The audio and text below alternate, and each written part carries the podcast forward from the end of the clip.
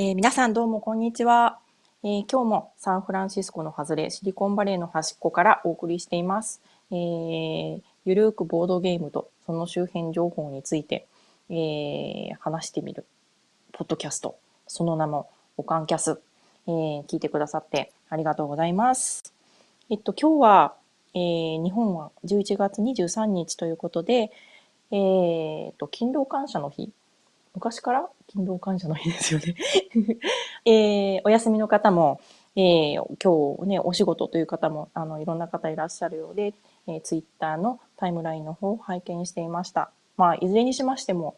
えー、皆さんお疲れ様です。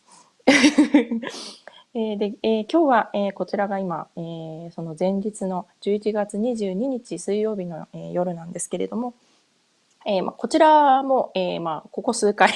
お話しした通り、えー、サンクスギビングの、え連休前ということで、えっ、と、これで明日が、木曜日がサンクスギビング当日なんですね。で、木、金と、まあ、通常はだいたいもう学校から、え職場から、え一斉にですね、休みになる感じです。で、ちょうど、えっ、ー、と、どなただったかな？こういう参加どなたがですね、サンクスギビングって何、何なんでしたっけ？っていうことで質問していただいたんですけれども、私もすみません、なんか説明をしてなかったんですが、えっと、基本的には、まあ、えー、サンクスギビング、日本語で言うと、感謝祭ということで、えー、昔、えっ、とですね、アメリカに一番最初にですね、あの、ヨーロッパから移民がやってきた頃に、まあ、言われとしてはですね、まあ、その入植してきた人たちにですね、現地の、まあ、えー、いわゆるネイティブアメリカン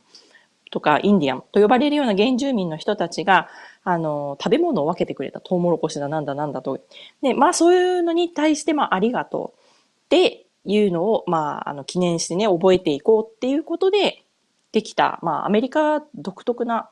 えー、まあ、祝日なんですね。なんですけれども、まあそこからまあ拡大して、今ではもうとにかくはまあなんて言うんだろう、日々ね、こうして食べ物があることだったり、まあ様々なことにまあ感謝して、え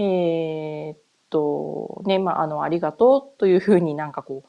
思う日って言われてるんですけれど、まあ実質本当のところはじゃあ何なのっていうと、もう日本におけるお正月、年末年始のもう本当雰囲気なんですね。で、あのークリスマスっていうのももちろんまあアメリカでは大きな祝日ではあるんですけれども、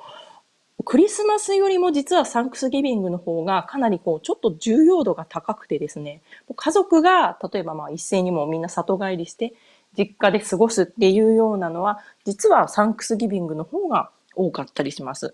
で、えっ、ー、と、あ、ハルバラドさんだ。こんにちは。お疲れ様です。ありがとうございます。なんか、まだこれごめんなさい。なんかコピペしていただいてるのかもしれないんですが、コメントをいただきました。なんか、あ、やっとそうだ。話それますけど。昨日、あのー、サポートチームには、えー、Gcast のですね、サポートチームにはメールをしてみて、一応なんかこう、こういうふうに日本語が、あの、コメントで入力できないんですよっていうのを送っときましたんで、そしたら、あ、わか、わかりました、とは言って、ってたみたいだったんで ぜひね、あのー、直してくれたらいいなと思って。あれ？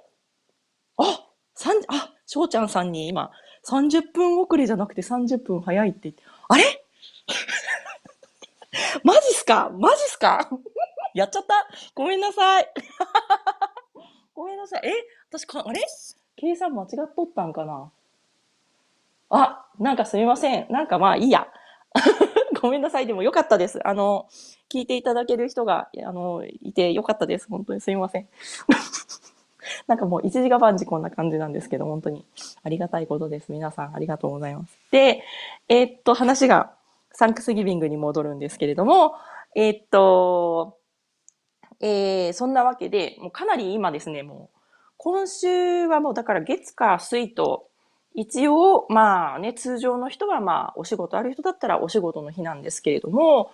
お休み取っちゃってる人がかなりいて、もう、あの、通勤私、車なんですけれど、いつも高速道路なんですけれど、ものすごいガラスきでですね あの、毎日がこうだったらいいのになっていうぐらい、あの、あ、これはもうお休み取ってる方多いんだなっていうのを実感しました。で、実際もう学校なんかもですね、うちの子供もなんですけれども、この辺り大体の学校はもう今週1週間もうお休みなんですね、全部。なのでね、もう、あの、もう本当まったり正月ムードみたいなのが、突然この11月末の時期にやってくるっていう、あの、不思議な感覚です。で、皆さんそうなんですよね。だから、あの、お友達の家なんかも、例えばもうね、子供さんがどっかね、あの、もう、例えばもう一人でね、あの、あの、どこか別のとこに住んでるとか学校に行ってるって言って、離れて住んでる子供さんがみんな帰ってきて、で、みんなでまあ、あの、いわゆるですね、七面鳥ですね、あの、ドドーンっていう、こう、ご存知でしょうか。七面鳥を食べる。ターキーをね、オーブンに入れて、まあ焼いて、まあその他もろもろなんかこう、いくつか、あとはパンプキンパイですね、とか、まあそういった、日本でいうとこの本当おせちみたいな そういった食事をですね、延々大体まあだからまあみんななんかもう3日も4日もずっとですね、ターキー食べてるわけですよ。だから、あ、ほんとこれおせちとか思って あの、面白いですよね。人間ってこう、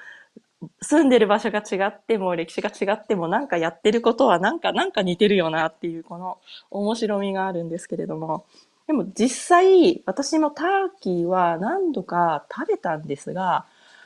あの、すみません。好きな方がいらっしゃったら申し訳ない。けれども、なんかあんまりなんかこう、味がない味がないっていうか、この普通の、例えば鶏肉とか、ね、別の他のもんね、ダックとかですね、まあそういうのに比べてしまうと、旨味成分がなんかこう足りないような気がしてですね、なんなんか味気ないんですよね。なので、なんか、うちはもう、で、あの、全然ターキーは、まあ大きすぎるからっていうのもあるんですけれども、あの、うちは逆にもうダック、あの、慣例的にダックっていう感じで、あの、簡単にね、オーブンにポンと入れて焼いてしまうような、そういうのを準備して、明日はまあ、プチ、プチおせちみたいな感じで、サンクスギビングをお祝いしようと思っています。で、今日はそうだ、それでそうだ、帰り道も面白かったんですよ。なんかすごいその、アメリカ人のなんかこう、もう家に帰るぞ、家に帰るぞ欲求というかですね、その仕事が終わって、もう家に帰る時の勢いっていうのが、いつももう本当にすごくて、弾丸のように運転して家に帰るわけですよね、みんなね。で、今日はもう特にもう明日から連休っていうことで、今日はまあね、職場の方であの少し早く帰っていいよというふうに上からですね、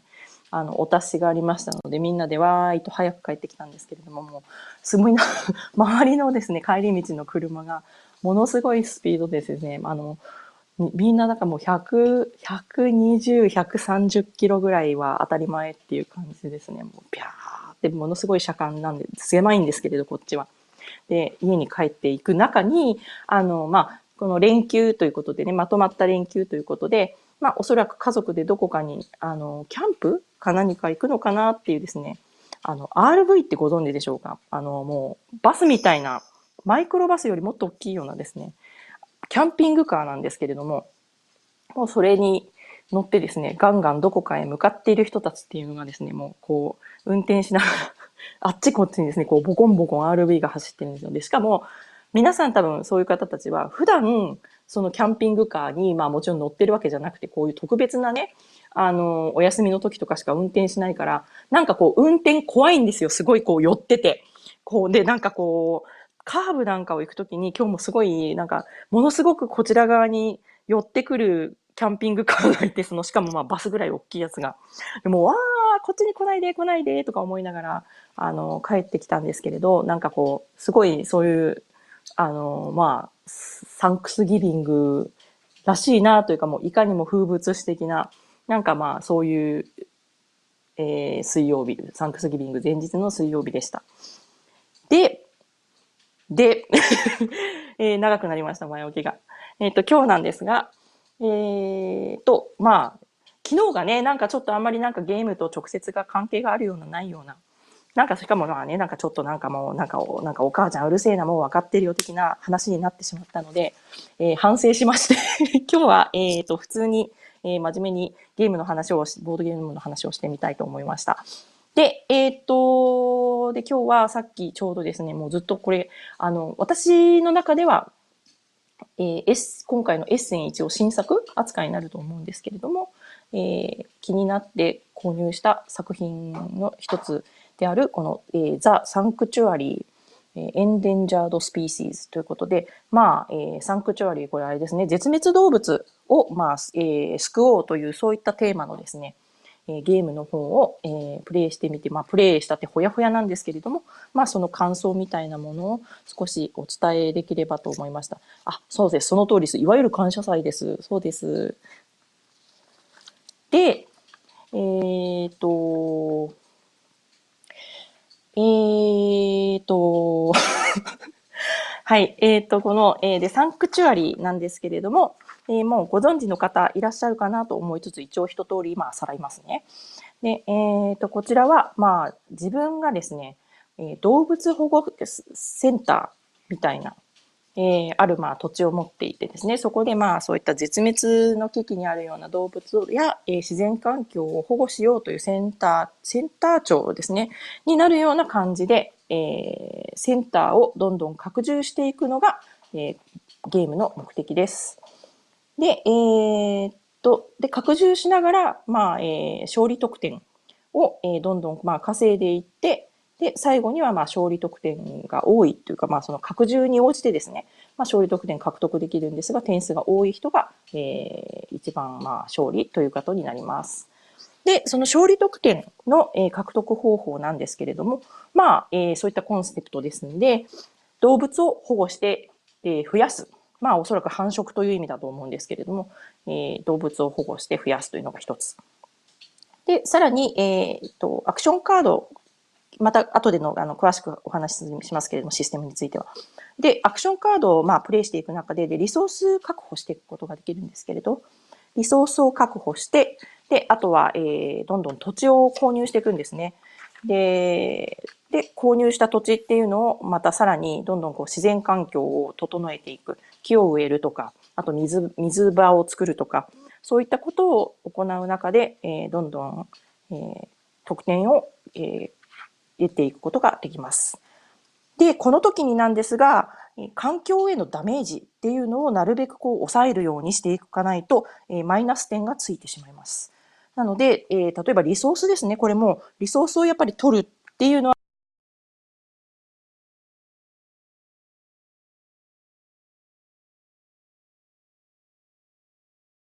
はまあ実際、えー、自然環境へのダメージっていうのがありますよね。あともう動物を増やすとか、まあ、動物をその、まあ、センターに獲得するっていうのも、ある程度、えー、実際の、まあ、本当の自然環境っていうのに対するインパクトがあることですので、まあ、やっぱりそれもマイナス点として数えられてしまう。まあ、なので、この、まあ、その、得点を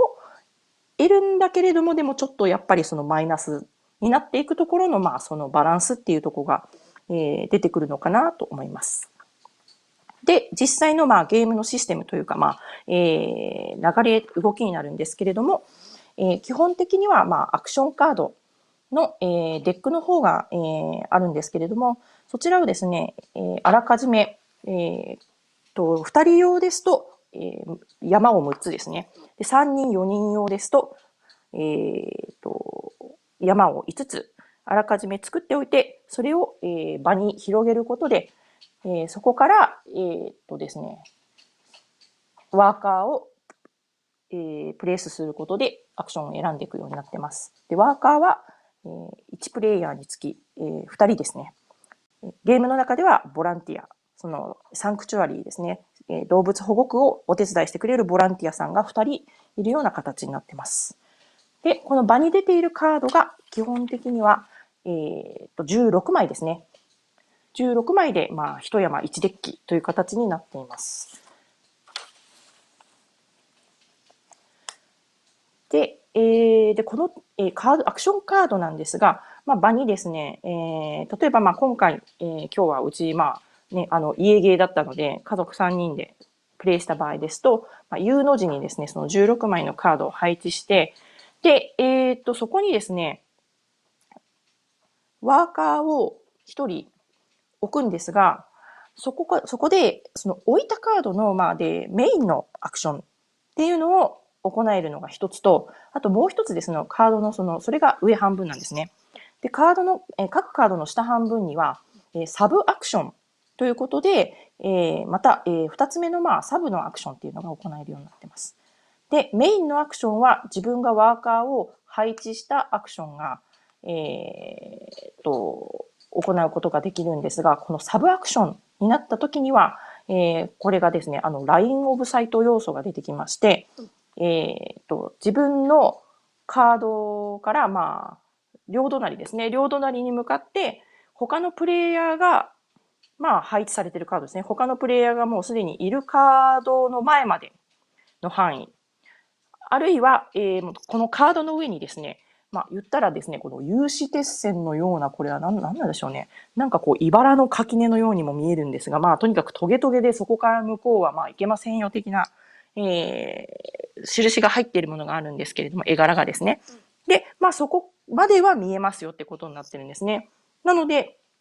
えー、と、私が例えばまあ今ここで1枚のカードに置いたときに、えー、っと、すぐ隣に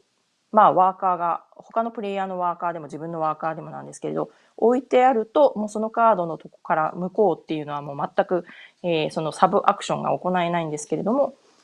えー、こちらの、逆側ですね、えーと、例えば右側がもうブロックされている。けれども、左側はもうずっとですね、えー、誰も何も置いてないっていうことになるとですね、その中、その、えー、サブアクションの中から、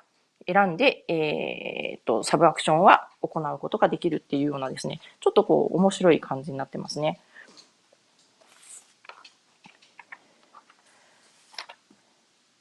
で、えっ、ー、と、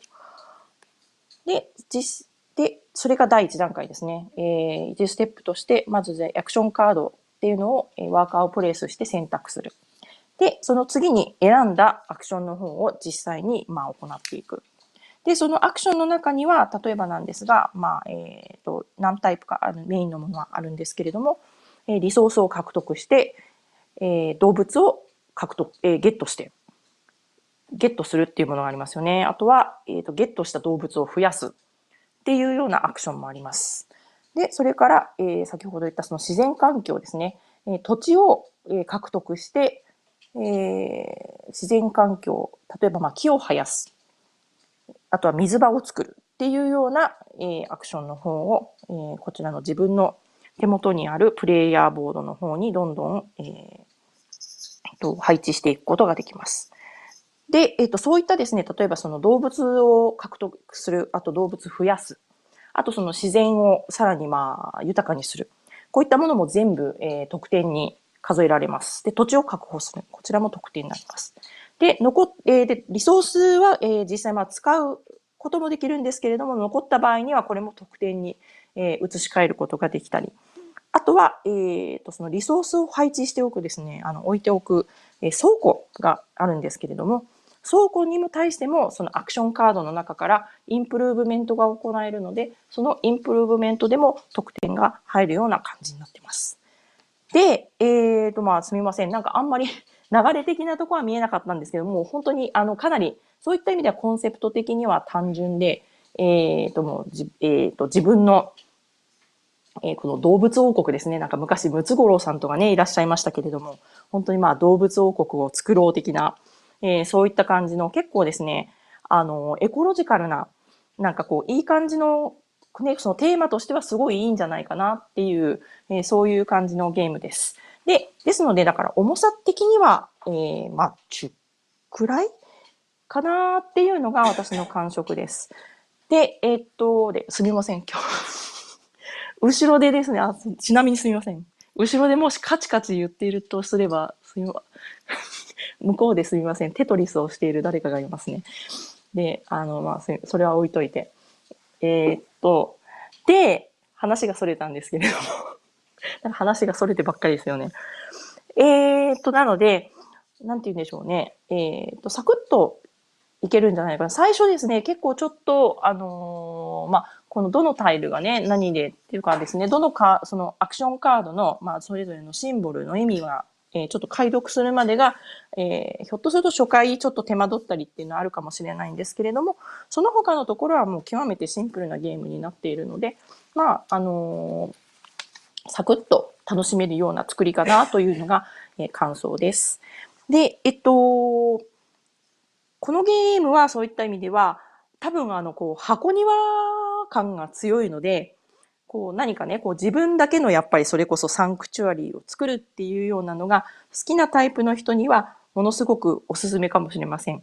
ですけれども、例えばもう自分がですね、もうなんかこう、俺が歴史を作る、世界を制するぜ、みたいなですね、そういったタイプが好きなのは、な人ですね。例えばまあ、うちのお供なんですけれど、は、ちょっとですね、この、ちょっとこう、こう、なんていうんですか、こう、せせこましい感というか、こじんまり感がありすぎて、ちょっと窮屈なのかなっていうところが、まあ、なんとなく、ひょっとすると、あのー、ね、人によってはあるかもしれません。で、えっと、で、まあ、だから私は結構、まあ、好きでした。その、ちまちまちまってやっていくところは。で、あと、まあ、えっと、視認性とか、あとは、まあ、プレイアビリティ。このちょっとプレイアビリティっていうのは、先日、豊さんとお話ししたときに、あの、ニューワードとして、あの、新たにこう身につけた 新たに身につけたニューワードって感じなので使ってみてますけれども、えっと、そういった意味では、えー、非常にまあそこまで悪くないというか、まあむしろね、あの、かなりいい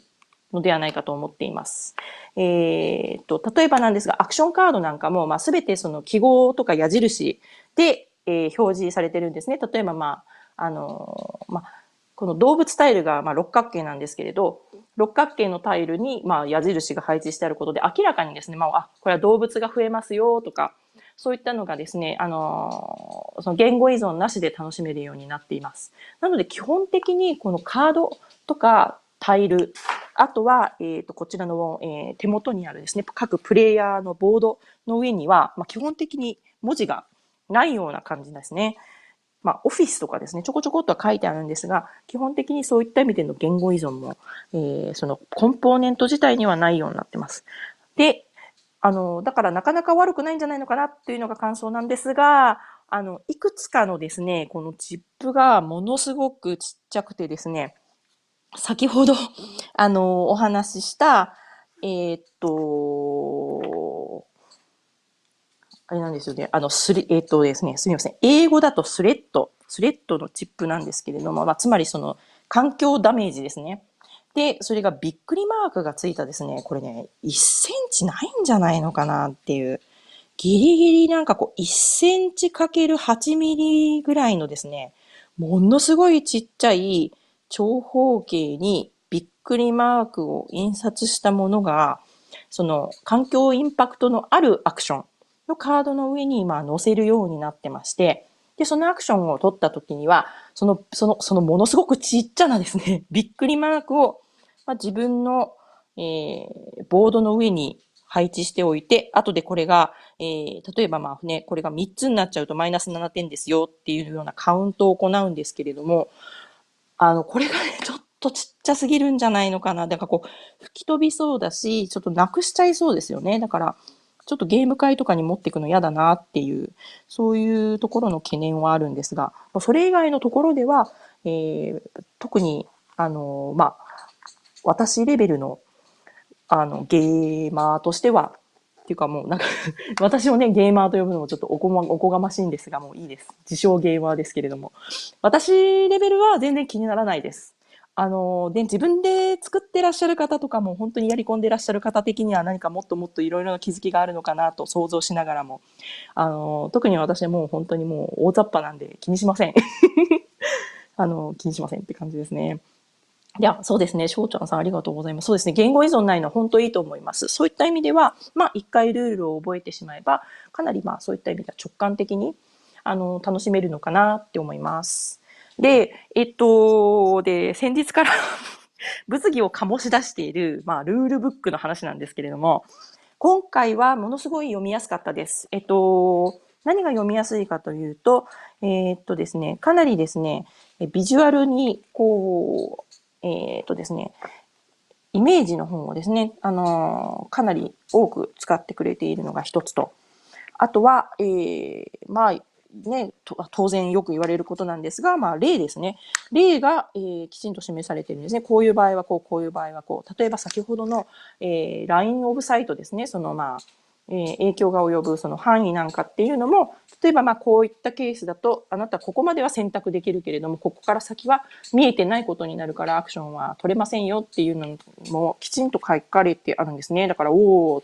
基本的にルールブックをたどることで、まあ、シンプルなゲームだからっていうのもあるんですけど、問題なくいけました。で、その中でも、やっぱり一番、なんて言うんでしょうね。もう本当これも人によると思うし、まあ、よりね、例えばもう、あの、非常に入り組んだ、かなりその抽象的なですね、で、ロジカルなゲーム好まれる方や、もうプレイし慣れてる方なんかはもう、お茶の子さいさいかもしれないんですけれども、あの、た、なんか多分私ぐらいの、その、なんかほどほどに楽しんでいる人にとってみれば、その、やっぱりですね、その、ルールブックの冒頭に、このゲームは、このゲームでは、あなたは、こう、こういう、あの視点で、こういう立場になって、こういうことをしてくださいと。で、今、その設定としてはね、そのね、だからその、その時の、まあ言ったらその、T、ね、TPO じゃなくて 5W11 じゃなくて何て言うんでしたっけ？忘れましたけれども、その設定ですよね。結局あなたは、まあこういう状況でこうなってこうなって、これがゲームの目的だから、まあこういう方向に向かってですね、あの、やっててくださいよ、みたいなのを、私はやっぱりすごく個人的に書いておいてほしい。というのが、あの、まあ 名前を出すのもさ、ちょっと最近ドキドキする、あの、トランスアトランティックの件でですね、非常にすごく、あの認識、あら、ね、改めて認識しました。で、えっと、今回はそういった意味でこのサンクチュアリーなんですけれど、えー、ルールブックもめくってですね、すぐ一番最初のもうゴールオブザゲームということで、えー、もう自分はこうこうこうって言ってね、例えば自分が何ヘクタールかの土地を、ね、入手しました。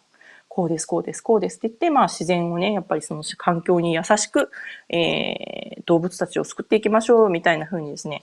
あの、で、最後にはまあそれで一番、えー、っと、その、動物保護センターの、みたいなね、そのサンクチュアリセンターというか、まあ、動物保護区かはわからないんですが、まあ、それを一番、えー、拡充した人が、えー、勝ちですよっていうのが、まあ、明確に書いてくれてある。で、そういう意味で言うと、だからこれもすみません。あの、あくまでもゲーム自体への批判とかそういうのではないんですけれども、やっぱりその、トランスアトランティックのルールブックの中に、その私をものすごく ものすごくあれだけ混乱させた何かっていうのは、結局これがなかったんだな、この、この、あの、明示がなかったんだなっていうのを、なんか改めて、えー、わかりました。なので、この前もちらっと、あの、えっ、ー、と、翔さんか。あの、漢字の翔さんですね。あの、可愛いアイコンの翔さんとお話をしていて、なんか、その部分の、その、なんていうんですかね、やっぱそのトランスアトランティックの、まあ、棒ね、その、じゃあこのゲームの目的は何で流れはこうですよ？っていうような部分の、なんかもう、その、フローチャートというか、サマリーというかね、そういうのを作れたら、なんか、作っ、ね、自分用に欲しいなっていうのをね、思いましたね。ということですみません。なんか、サンクチュアリーじゃないゲームのネタも引っ張ってしまいましたけれども。ということで、えっと、こちらに関しては、えっと、非常にその前評判というか、えー、プレビュー的なものを見ていた時の印象と、実際にやってみての感触、満足感という意味では、えー、私としては二重丸です。えー、もう完全にこれはおかん評価ですね。おかん評価は全然、あの、全然 OK っていう感じで、えー、楽しいゲームだなと思いました。で、えっ、ー、と、またこれもね、あの、好き嫌いはね、まあ人それぞれだと思うんですね。もううちのおとんはね、先ほども言ったように、もうこれは俺はダメだ。もうあの、ちょっと多分、まあね、今回はやったけど、これから先二度目があるかはわからないっていう。ね、もあの、多分おそらくやっぱもう線路ガンガン引くとかですね、えー、そういうのが好きな人なので、これは確かにちょっと可愛らしすぎるかなってことで、えー、そのあたりは、まあね、人それぞれですねっていうことで、えー、だけれども、おかんは好きですよということでした。おかんはフォーミーですね、だから えー、そのようなわけで、えー、今日は、えーえー、と、エッセンで購入してきました。一応新作扱いになってると思いますが、えー、ザ・サンクチュアリー・エンデンジャード・スピーシーズの、えー、感想を、えー、まとめてみました。どうもありがとうございます。で、ちょうど、あ、すごいわ、私。なんか ちょうど今これで29分30秒を過ぎたところで、あの、もうかつてないほど時間ぴったりっていう感じで嬉しいですね。で、えっと、で、今日、そしたらここからは、あの、すみません。えー、これは、えー、純一さんに習って毎回、えっ、ー、と、ロスタイムということで3分ほど、えー、なんかリアルタイムで聞いてくださっている方が、このままこれで、あさよなら、ブツって切ってしまうと、本当に途中でなんか、どうやらディレイがあるようで、なんか切れてしまうらしいんですね。なので、なんか3分ほど、えっ、ー、と、お話しするような形になってます。はい。あ、翔ちゃんさん、そうです。白熊の箱絵のやつなんですですね。なんか、えっ、ー、と、白熊でしたっけ？今ちょっともう確認しております。あ、なんかね、そうです。なんかそうです。白熊ととか、あと、あれ？うちのやつはなんかこう、なんか、虎のような、豹のような、まあとにかくあの、白とグレーで、かなりシンプルなモノトーンのあれですね、箱絵になってるのとですね、そうですね。で、結構で、あの、話はまたね、ゲームそのものっていう感じでおまけになるんですけれども、ここに入ってる、その本当にですね、絶滅危機にあるような動物の、あの、種類っていうのがですね、またなんかちょっと心くすぐるものがあってですね、えっ、ー、と、なんかこう、シベリアンタイガーとかですね、ジャイアントパンダから始まってですね、もう結構ね、そういったまあ、あのー結構メジャーどころから始まって、で、結構、えっと、びっくりなのが、えー、っと、知らなかったっていうのもありますよね。ポーラーベアですね。だから北極熊とか、あとは、えー、っと、ゴールデンハムスターとかってハムスターもですね、これも、えっ、ー、と、エンデンジャードですね、スピーシーズって言って絶滅危惧種ということで、えー、このタイルとして登場しています。で、えっ、ー、と、こちらが、2、3、4、5、6、7、8、8×4 で、えっ、と、32種類の動物の方が入ってて、えっ、と、それぞれに組み合わせて使えるようになってます。で、あの、もう組み合わせは自由なんですよね。えっと、4種類ですね。えっ、と、檻の色が赤、緑、黄色、青ってあるんですけれども、まあ、それだけ下がでえっと、置き場所が決まっているっていう制約以外は、もう自分で好きに動物を選んじゃっていいみたいなんですよね。だけど、まあなんかやっぱり一応、なんかこのルールブックの最後のページにですね、一応おすすめの動物の組み合わせはこれですということで、なんか寒いところに住んでる動物同士とか、なんかこう熱帯に住んでる動物同士とかがですね、一応こんな感じで組み合わせるのが、あの、本当はゲーム制作者の意図ですよ、みたいな感じで、えー、一覧になっているのがまたまあちょっと可愛らしいというか、なんかこう心くすぐりますよね。だからそういった意味では、きっと作っ、ね、これデザインしたり、そのまあ制作関わった方々は、結構やっぱあの自然が好きだったり、その本当に動物が好きだったりするのかなっていうのがなんとなくこう感じられて、ほっこりするものがあります。で、なんかでも最近増えてますよね。例えばまあ、あの、引き合いに出すのが全部トランスアトランティックになってしまう。別になんかトラウマとかそういうのじゃないんですけれども、あの、多分直近でやったからだと、ね、プレイしたからだと思うんですけど、あの、そちらにもね、例えばまあその50何種類の、えー、実際に、えー、歴史上で、えー、活躍して海を渡っていた船について説明する、まあ本当にもうこうプチ図鑑みたいになったブックレットがついてるんですよね。で、こちらとかもこんな形でですね、なんかすごい、その絶滅危惧種のね、なんかこう、きちんとした名前なんかが入ってですね、こんな風にですね、並んでるのと、最近こういうのはなんかトレトレンドなんですかね。なんかすごい、あのー、一人のこうね、やっぱあの、親としては、子供がね、いる身としてはこういう方がすごい教育的でいいですよね、なんかあの別に多分ね、この辺もまたあの様々な議論を呼びそうなんですけれども、あくまでまあ楽しみながらまあゲームするっていうのがメインなんでしょうけれど、こういうふうにですね、やっぱりおまけで、この、なんて言うんですか、このおまけ情報っていうのがですね、すごい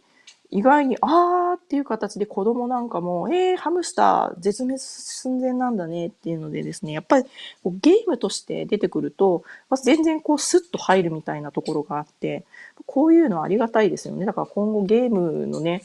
あの、作る方たちこういうのどんどん入れてくださいとかってちょっと ちょっとこう希望してしまったりしてるんですけれど。はい。ということで、そんな感じでした。で、えー、っと、そうだ。で、もう一つそう、ついででおまけといえば、今日ちょうど、えー、っと、帰り道に聞いていたのが、その純一さんのポッドキャストの第1回っていうやつだったんですけれど、私第1回とかの最初の方までまだ聞けていなかったんですね。第1回がちょうどまあ今回の、えー、エッセンシュピールの会期中ぐらいに、まあ、スタートされてた。で、えっ、ー、と、もし自分が、えー、エッセンのね、えー、シュピール2017に行ったらどんな風かなっていうお話をされてた中で、なんかこう、ああ、なるほど、と思って。で私の場合は、だから今年はもう本当に、えい、えいやーという感じですね。もう、あの、本当に巡礼の旅っていう感じで、もうね、もうい、いつまでもね、こうなんか伸ばしてるんだったら、ちょっともう、あの、清水の舞台から飛び降りてみようということで、えっ、ー、と、うちはまあ行ってみることができたんですけれどもね。えっ、と、で、その中で、なんていうの、逆に、その、もし今になって思えば、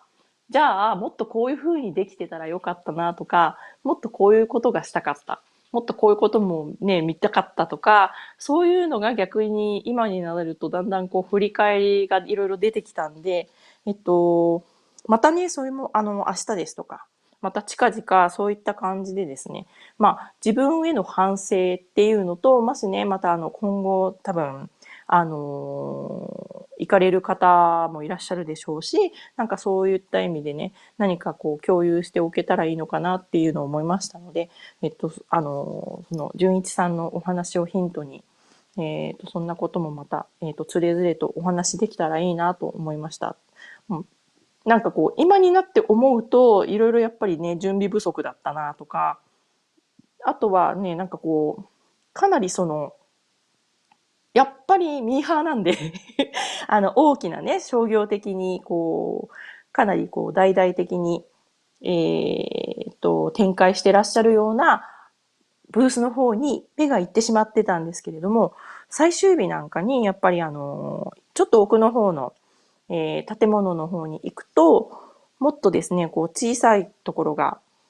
えー、本当にすごい、えっ、ー、と、一生懸命作ってキックスターターに出したりとか、まあ、いろいろなところが、あの、わーって出ている建物があって、まあ、そこで、そこの方がですね、なんか実は、本当最終日にちょろっとしか見られなかったんですけれど、なんか実は結構面白かったんですよね。あ、こんな視点があるんだな、こんな新しいものがあるんだな。でひょっとして本当にまあ商業的な規模で言うと、まあそこまでまだ全然大きくないかもしれない。けれども、なんか、あ、こういうね、キラリと光るものがあるんだなっていうような作品に出会えたのはむしろ結構そっちの方が多かったのかなっていう気もしています。っていう意味では、まあ、あの、ね、ツイッターでももうすでにあの、少し前から何回か、あの、ツイートさせていただいてるんですけれども、今はあのですね、あの、マウンテニアーズという、あの、3D で、あの、三角形の山がこう、ドドーンっていう風にこう、あの、立ってるゲームがありますよね。あれはもうすごい、あれはもう結構今、心の中の一押しじゃないんですけれども、すごい気になってて、で、あのゲームのブースが出てたのもやっぱりその一番奥の方で、えー、っと、やっぱり最終日になって、えー、っと、やっとですね、そのまあ、一通り大きいところを見、見た後で、やっとたどり着けたような感じだったんですよね。なんでなんかこう、もっとああいうところをゆっくり見られたら、一つ一つね、丁寧にゆっくり見られたらよかったなっていうのは、まあなんかなんとなく今になってみれば後悔。あとは、あれですね、あのー、会場内のいくつかこうね、やっぱあの、その、お祭りの言ったら、あの、屋台じゃないんですが、やっぱりその、食べ物屋さんとかがこう来てねお、お店出てたんですけれど、そこでですね、すっごい美味しいクレープ屋さんがあったんですけれど、あの全種類制覇しとけばよかったなっていうのを思っていて、もしまたね、行くことがあったら、あのちょっとあんまりちょっと他のメニューとかがよくわからなかったのもあったんで、あの、いつも、いちごジャムのやつを、えっと、2回食べて、それしか食べれなかったんで、ちょっとですね、他の種類のが食べたかったですね、って言って、なんかどうでもいい話してるんですけれど、あの、すいません。食べ物の話になると止まりませんっていう感じなんですけれどもね。ということで、えー、と、えー、今日の、えー、と、おかんキャス。まあ、大体こんな感じで、えー、さっくりとえ、ザ・サンクチュアリのお話しさせていただいていつものように どうでもいいおしゃべりばっかりになってしまったんですが、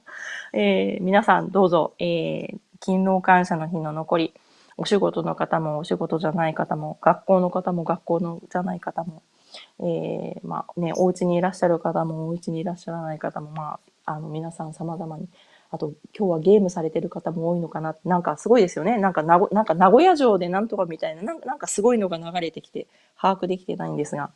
なんかすごいですね。面白いですね。なので皆さんがそれぞれに、まあ、また、えー、今、今これ聞いてくださってる方は、いい夕べをお過ごしになりますように、えー、